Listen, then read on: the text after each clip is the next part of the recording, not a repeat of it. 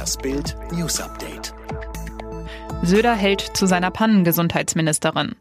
Bayerns Gesundheitsministerin Melanie Hummel bleibt im Amt. Die CSU-Politikerin hatte Ministerpräsident Markus Söder im Zuge der Corona-Testpanne in Bayern zweimal den Rücktritt angeboten, wie er in München sagte.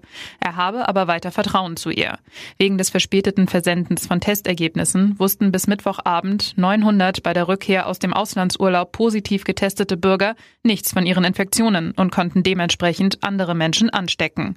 Insgesamt warteten 44.000 Reiserückkehrer nach freiwilligen Tests Tests an Autobahnraststätten und Hauptbahnhöfen auf Ergebnisse.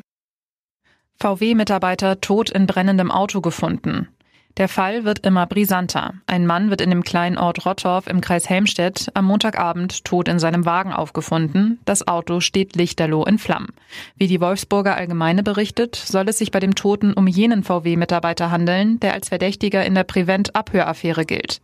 Bereits im Mai wurde ein Brandanschlag auf das Haus des Mannes verübt. Julia Meyer, Sprecherin der ermittelnden Staatsanwaltschaft, sagte, am Körper der im Fahrzeug aufgefundenen Leiche konnten keine Hinweise auf eine Fremdeinwirkung festgestellt werden. Aber die Todesursache steht auch noch nicht fest. Zahl der Corona-Fälle in Deutschland steigt weiter. Donnerstag gingen die Corona-Neuinfektionen hierzulande noch einmal rauf. 1445 Corona-Infizierte mehr als am Vortag. Höher lag der Wert zuletzt am 1. Mai mit 1639 registrierten Neuinfektionen. Besonders betroffen von den steigenden Zahlen sind derzeit Nordrhein-Westfalen und Hamburg. Es gibt insgesamt rund 11.300 aktive Fälle in Deutschland. Die aktuellsten Angaben finden Sie jeden Morgen frisch aufbereitet im Bild Corona-Radar. Das sind die Gründe für das Barca-Tief. Wie gut ist der große FC Barcelona wirklich? Und wie sehr knirscht es eigentlich hinter den Kulissen?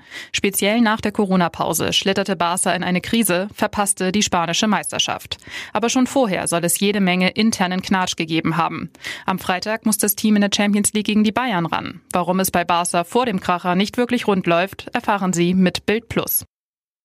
Harry und Meghan kaufen Villa mit 16 Badezimmern in Kalifornien. Monatelang wohnten die Ex-Royals zur Miete an der West Coast. Jetzt haben sie sich Medienberichten zufolge eine Villa gekauft. Sie liegt nahe Santa Barbara in Montecito, einem Ort der Schönen und Superreichen.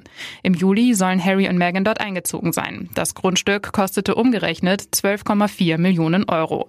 Die Villa im italienischen Stil hat neun Schlaf- und 16 Badezimmer. Außerdem einen riesigen Pool, ein Gästehaus, einen Tennisplatz, einen Spielplatz für Söhnchen Archie und, und, und. Bei Bild sehen Sie Fotos des Mega-Anwesens.